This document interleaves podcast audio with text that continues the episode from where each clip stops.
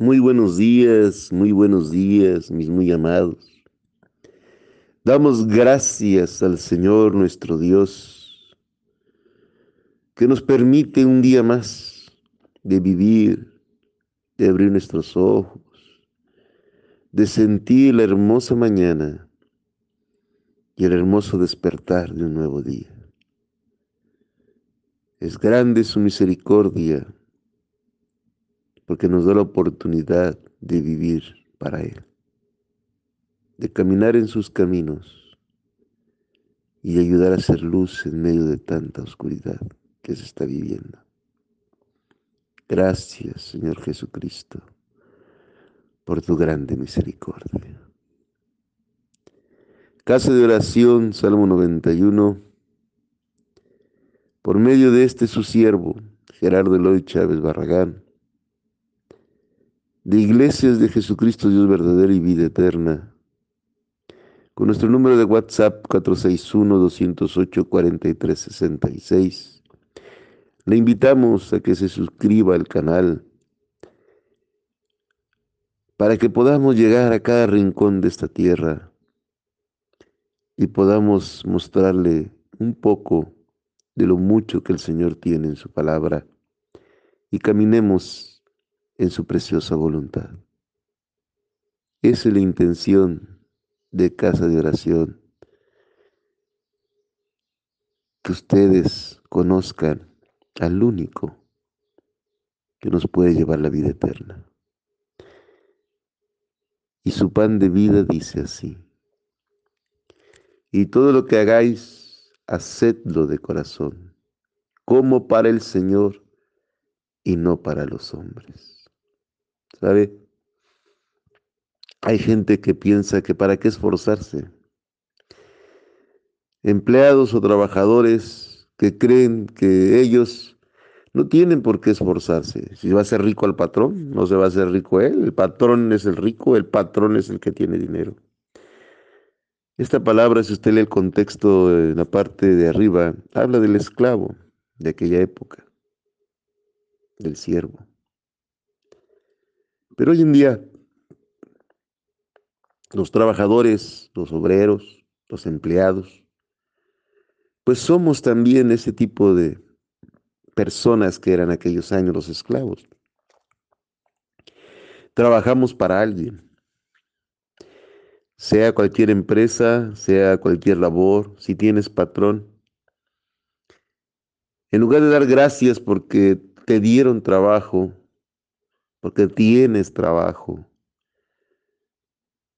Nos sentimos envidiosos porque ellos tienen dinero y nosotros no. En lugar de admirarlos y averiguar si ellos hicieron algo correcto para llegar a esa posición, les tiramos. Y en lugar de darle gracias a Dios porque el pan de cada día no falta en tu mesa, no le echamos ganas. Y aquí el Señor nos está enseñando una gran lección. Mire, hace muchos años yo escuché un dicho de una persona extranjera que conocí, que decía, cuando le preguntaron por qué en otros países se pagaba mejor que en México, él dijo, porque allá trabajan los obreros y les pagan por su esfuerzo y su trabajo. Y el mexicano hace como que trabaja y hacemos como que le pagamos. Duras palabras de ese extranjero que a lo mejor hasta cualquiera le hubiera querido ahorcar. Pero tiene razón. Yo he escuchado obreros, no todos, obvio, no todos. No se ofenda que hacen lo posible por no hacer lo que les corresponde hacer. Que en el tiempo de comida mejor se esconden, se hacen patos, toman más del tiempo que se les da. Eh, ay, es que hoy no quiero trabajar. Ay, es que hoy, eh, ay, me duele la espalda. Los supervisores, en lugar de, eh, de acarrearles para que hagan su trabajo, se hacen cómplices se coquetean unos con otros. Una merequetengue, dicen por ahí, sucede en las empresas, porque están haciendo las cosas para el hombre. Y como hacen las cosas para el hombre, queremos hacerlas a nuestro modo. Y no nos esforzamos. De las ocho horas laborales, solo producimos en cuatro, cinco, máximo seis. Y Dios te está diciendo que no es así. Que tú no hagas las cosas para los demás, que las hagas para el Señor. Que las hagas para Él. Que te esfuerces para que vean que tú eres el Hijo de Dios. Que tú haces las cosas que te corresponde hacer y aún más. Este pasaje luego los motivadores sí lo usan. El Señor te diga que seas excelente, decía por ahí un motivador. Sí, el Señor siempre quiere que seas excelente. Pero para Él,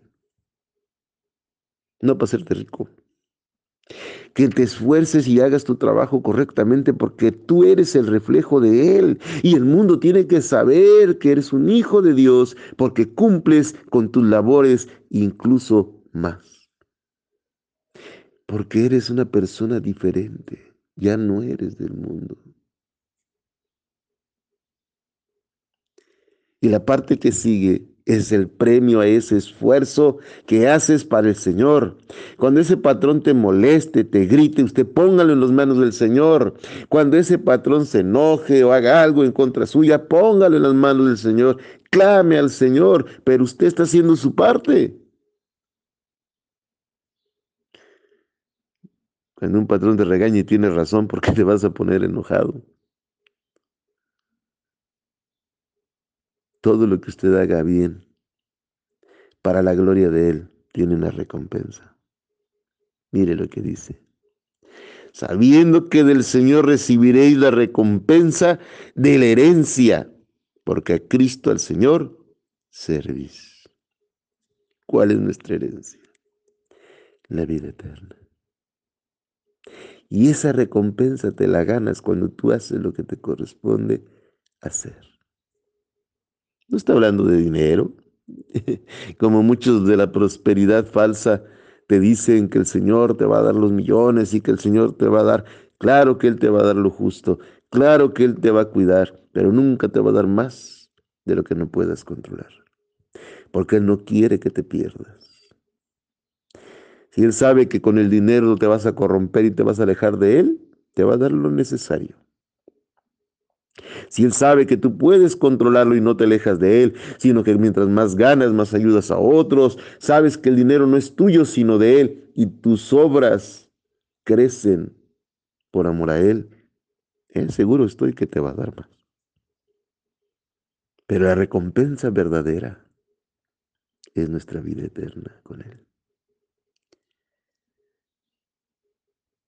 Hay que trabajar para Él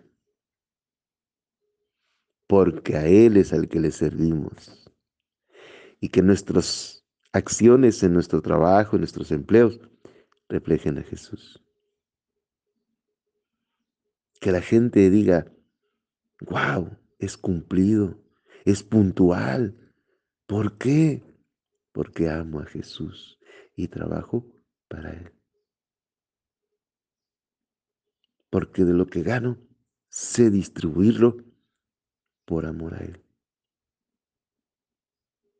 Cuando uno ama a Dios, te ahorras mucho dinero en cosas vanas que gastabas antes. Ya no digamos en vicios o adicciones. El dinero empieza a rendir porque el Señor te lo multiplica. Esa misma cantidad pequeñita que tú creías que ganabas, de pronto te das cuenta que rinde más porque estás haciéndolo para Él.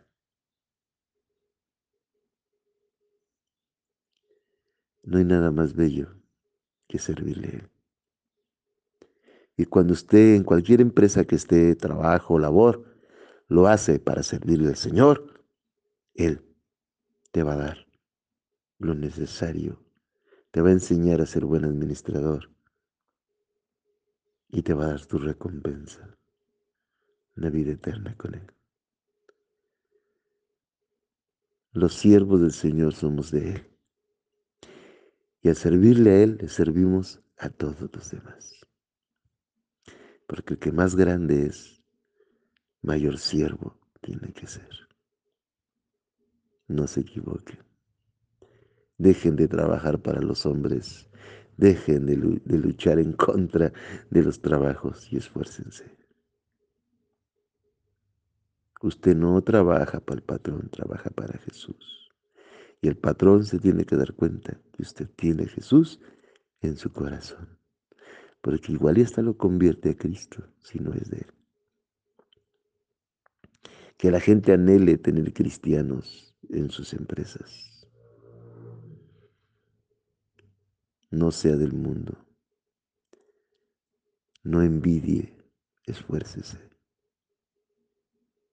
Cuando uno trabaja con esa perspectiva, el trabajo es ligero. Y por pesado que sea, lo disfrutas. Porque piensas, Señor, heme aquí, gracias por el trabajo, gracias por el pan. Deme fuerzas, mi Dios, para cumplir con mi labor y no quejarme. ¡Wow! Cuando alguien dice eso al Señor, el Señor, seguro estoy que dice, ese es mi hijo. Échale ganas, campeón. Porque yo estaré contigo todos los días. Hasta el fin del mundo. Ya llegará el tiempo que descansemos con Él. Cuando vivamos con Él y tengamos paz vamos a seguir trabajando. no crea que esté bastante todo Para Él es hermoso trabajar, porque Él mismo nos mostró en su creación que trabajó. ¿Sabe? Le invito a que disfrute su trabajo. Y si no es el adecuado, clámele a Él para que le dé el adecuado. No para que no trabaje y gane dinero, al contrario, para que su esfuerzo sea bien remunerado. Eso sí pídaselo. Pero nadie gana dinero sin trabajo. Él lo dijo en su palabra. Y el trabajo es una gran bendición, no una tortura. Recuerde, al que le servimos es a Cristo y trabajamos para Él hágalo de todo corazón. Y que Dios me les bendiga hoy, mañana y siempre.